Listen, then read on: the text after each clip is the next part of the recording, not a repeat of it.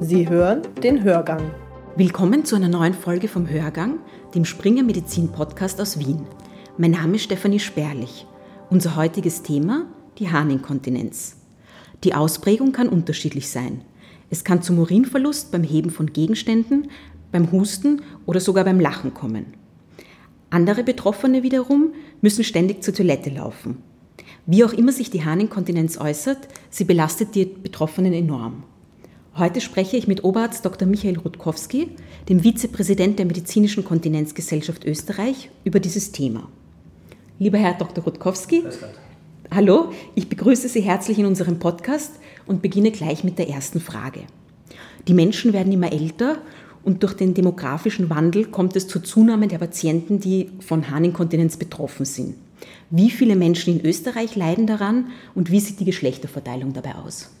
Also derzeit geht man von etwa einer Million Betroffener in Österreich aus. Das heißt, jeder Zehnte ist auf die eine oder andere Art von einer Inkontinenz betroffen. Dabei zeigt sich, dass die Frauen gerade im jüngeren Lebensalter viel häufiger betroffen sind als Männer. Das betrifft sowohl Drangsymptomatik als auch diese klassische Belastungs- oder wie man früher gesagt hat, Stressinkontinenz. Bei den Männern ist es so, dass die Belastungsinkontinenz erst später dazukommt, wenn Operationen stattgefunden haben. Aber die Dranginkontinenz wird bei Männern dann auch im Alter häufiger und da ziehen die Männer dann von der Zahl her etwas nach. Trotzdem ist es so, dass Frauen sicher insgesamt häufiger betroffen sind von dieser Erkrankung. Wie Sie gerade gesagt haben, gibt es eben die zwei Formen, Drang- und Belastungsinkontinenz. Können Sie die zu den Formen kurz was sagen? Und gibt es noch andere Formen auch? Ja, also es ist so, die zwei Hauptformen sind eben einmal eine Dranginkontinenz und eine Belastungsinkontinenz. Das haben wir gerade gesagt. Früher hat man jetzt, wenn man die Belastungsinkontinenz hernimmt, Stressinkontinenz dazu gesagt. Das ist diese klassische Inkontinenz, wo Frauen beim Husten, beim Lachen, beim Heben von schweren Gegenständen Harn verlieren. Und das war halt früher so, dass man gesagt hat, ja, man hat Geburten, man hat Faktoren wie Übergewicht, hormonelle Änderungen und da kommt es einfach zu, einem, zu einer Schwächung des Beckenbodens, zu, einem, zu einer Situation, wo der Hahn einfach bei einem höheren Druck nicht gehalten werden kann. Also es ist einfach ein schwacher Beckenboden, ein schwacher Schließmuskel. Demgegenüber steht bei der Dranginkontinenz ein ganz anderer Mechanismus. Da ist es so, dass die Patienten einen Blasenmuskel haben, der überschießend reagiert, also mit einer Überaktivität. Und dann kommt es einfach zu so plötzlichen Drangepisoden, die so stark werden können, dass die Patienten den Hahn am Weg zur Toilette nicht mehr halten können. So eine ganz typische Frage, die man da stellen kann, ist, passiert Ihnen das, dass Sie nach Hause kommen, Sie sehen das quasi rettende WC in der Ferne und dann wird der Drang so stark, dass es nicht mehr erreicht wird. Und viele Patienten geben das auch genau an und das ist dann eben diese Dranginkontinenz, die Überaktivität der Blase oder des Blasenmuskels mit Harnverlust. Beide Formen können auch gemischt auftreten, also als Mischinkontinenz, da hat man sowohl die eine Komponente als auch die andere Komponente. In diesen Fällen würde man zuerst immer den Drang behandeln, bevor man dann den Rest eventuell operativ behandelt. Und dann gibt es halt noch etwas seltenere Formen, die sicher beim Urologen abgeklärt gehören. Das sind so neurogene Inkontinenz, Überlaufinkontinenz, wo eigentlich die Blase nicht entleert werden kann. Oder auch mal die extrauretrale Inkontinenz, wo ein Harnleiter nicht in der Blase, sondern aus, außerhalb des Schließmuskelbereichs mündet. Was sollte der Hausarzt diagnostisch abklären, wenn ein Patient zu ihm kommt mit den genannten Symptomen und wann sollte dann zum Urologen überwiesen werden? Das Erste, was sich der Hausarzt immer anschauen muss, ist natürlich der Harnstatus. Man macht einen einfachen Harnstreifen und schaut einmal, ob da vielleicht ein Infekt vorliegt, der einfach dazu führen kann, dass der Patient auch Drangsymptome hat. Also der Harnstreifen ist sicher das Erste, was man ganz einfach anschauen kann. Und das Zweite ist ein Blasentagebuch.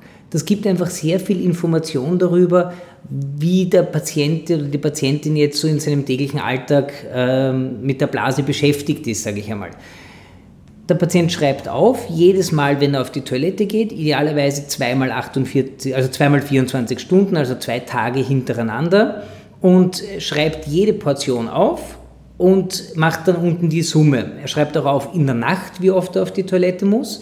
Und dann kann ich einfach herauslesen schon, ist die Blase sehr klein oder wird einfach sehr viel getrunken, wird in der Nacht zu viel ausgeschieden unter Umständen und die Patienten stehen deswegen auf.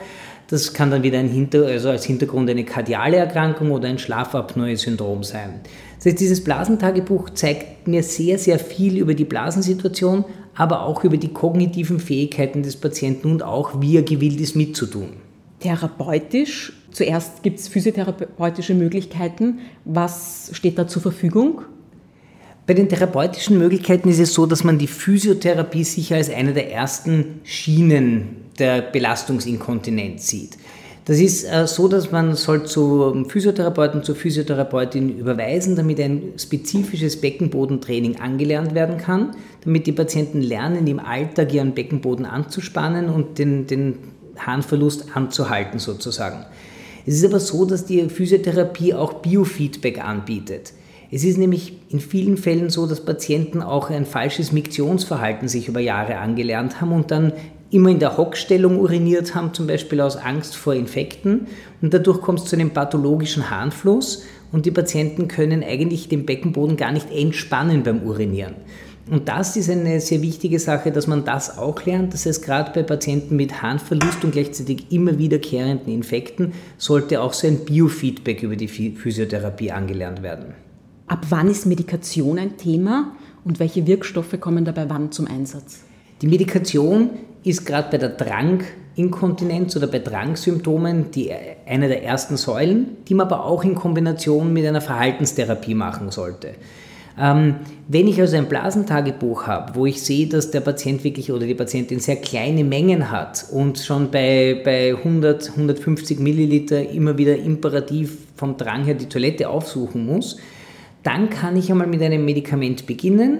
Da kommen Anticholinergika zum Einsatz. Das sind Medikamente, die auf Rezeptoren in der Blase wirken, die den Drang vermitteln. Man kann alternativ auch einmal einen anderen Wirkstoff geben, ein Mirabegron. Das ist ein selektiver Beta-3-Agonist, der auch für die Drangvermittlung zuständig ist. Der Vorteil des Mirabegrons ist, dass ich es in Situationen geben kann, wo Patienten Kontraindikationen für Anticholinergika haben. Das ist also zum Beispiel die Myasthenia gravis oder das nicht behandelte Engwinkelglaukom, also der, der grüne Star. Ähm, sie wirken beide ähnlich. Äh, es werden die Drangepisoden einfach unterdrückt ein bisschen und die Vorwarnzeit für die Patienten ist, ist eine längere. Wichtig ist nur, dass man einfach nicht übersieht, dass auch einmal wenn zum Beispiel im Harnstreifen Blut ist, also eine Mikrohämaturie, dass die Patienten dann trotzdem urologisch dann zur Kontrolle gehen sollen und auch abgeklärt werden müssen, denn manchmal steckt hinter einer Drangsymptomatik auch ein Blasenkarzinom oder Blasensteine und gerade wenn ich diese Mikrohämaturie habe und Drangsymptome, gehört immer auch eine Blasenspiegelung, also eine Zystoskopie durchgeführt. Alternativ kommen dann noch zum Einsatz, also kann man dann noch das Botulinumtoxin einsetzen. Das ist in schwereren Fällen sicher mal indiziert. Das ist dieses Gift, das man aus der Schönheitschirurgie kennt, das aber den Vorteil hat, wenn man es in den Blasenmuskel spritzt, dass es dann dort auch diese Drangsymptome verhindert oder ver verringert und die Blase ruhiger stellt quasi. Wie wird das genau appliziert? Dieses Botulinumtoxin ist so, dass man das mit einer, wie bei einer Blasenspiegelung, mit einer langen Nadel unter Sicht in die Blasenschleimhaut einsticht und dann von dort an mehreren Stellen in den Blasenmuskel, in den Detrusor hinein initiiert. Ja. Da ist es so, von der Indikation her gibt man etwa 100 Einheiten in einer Drangsymptomatik, wo man sagt, das ist eine nachgewiesene Überaktivität der Blase, die vielleicht schlecht anspricht auf Medikamente oder wo die Patienten viele Nebenwirkungen haben. Die Hauptsäule des Botulinumtoxin ist aber sicher die neurogenen Formen der Harninkontinenz, wo Patienten mit einer multiplen Sklerose oder auch einer Querschnittsymptomatik, wo man wirklich versuchen muss, den Blasenmuskel möglichst ruhig zu stellen, damit nicht so ein hoher Druck aufgebaut wird, der eventuell sonst den oberen Harntrakt schädigt. Und wie lang wirkt das, wenn man das einmal appliziert? Die Wirkdauer ist, man geht davon aus, dass es nach zwei Wochen erst zu wirken beginnt in etwa und dann wirkt es zwischen einem halben Jahr und äh, bis zu einem Jahr. Bei vielen Patienten ist die Wirkdauer aber auch deutlich länger, weil es einfach während die Blase beruhigt ist, dann oft zu einer Volumensverbesserung der Blase kommt. Und jetzt zurück zu einer eher generellen Frage. Was erleichtert denn den Alltag für die Patienten? Was kann der Allgemeinmediziner Ihnen raten? Gibt es da Tipps, die man weitergeben kann? Also wir haben dieses Blasen Tagebuch schon einmal angesprochen, das ist einmal ganz wichtig, dass die Patienten das führen, um einmal ihr eigenes Trinkverhalten auch zu sehen. Ja? Es gibt Patienten, die leiden an einer Überaktivität und trinken aber sehr viel, weil das oft in der Werbung suggeriert wird, viel trinken ist gesund. Wenn die Blase aber schon ein bisschen überfordert ist und man trinkt dann auch seine vier Liter, dann ist schon einmal allein der Tipp ganz gut, trinken Sie mal weniger, zwei bis zweieinhalb Liter sind ausreichend. Ähm, die Einlagenverordnung, gerade in Fällen, wo man sagt, die Patienten haben vielleicht einen gewissen Zeitraum, bis doch eine Operation stattfindet oder bis das Medikament wirkt, ist die richtige Einlagenverordnung essentiell, weil viele kaufen sich die vielleicht auch aus Scham dann einfach nur im Supermarkt und wissen gar nicht, dass das verordnet werden kann und auch von der Krankenkasse übernommen wird. Das heißt Beratung beim Bandagisten und dann Verordnung der Einlagen über den Hausarzt. Und dann kann man noch so ganz allgemeine Sachen machen, dass man einfach eher Koffein, Tee, Kaffee einfach reduziert ein bisschen, scharfe Gewürze meidet, die zusätzlich die Blase triggern. Und was die Hausärzte immer machen können, ist, es gibt die, die Homepage von der Kontinenzgesellschaft, den Patienten einfach diese Homepage ans Herz legen. Da kann man sich die, das Blasentagebuch runterladen, da gibt es Folder mit Tipps und Tricks. Ja. Das kann man sich auch für die Ordination anfordern. Also da kann dem Patienten oft mit konservativen Maßnahmen sehr gut geholfen werden. Äh, nun zu meiner letzten Frage. Kann man der Inkontinenz auch vorbeugen? Sollte man schon in jüngeren Jahren Übungen machen, um prophylaktisch entgegenzuwirken oder macht das nicht wirklich Sinn? Also generell macht das Sinn. Ich sage mal, bei Frauen, die Geburten haben, gibt es ja diese Rückbildungsgymnastik und das ist ja im Prinzip eine Physiotherapie, die da gemacht wird. Ähm, Rückbildungsgymnastik ist sicher mal essentiell, einfach um den Beckenboden nach einer vaginalen Geburt zu stärken.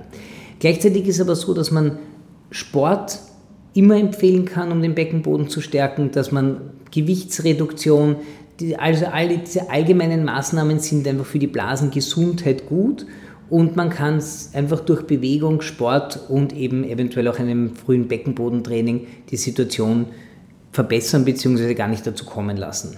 Lieben Dank für das Gespräch und die Beantwortung meiner Fragen. Bitte gerne.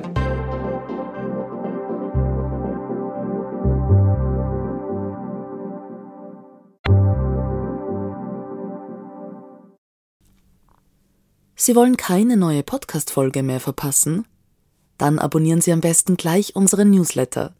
Den Link zur Anmeldung finden Sie in der Folgenbeschreibung.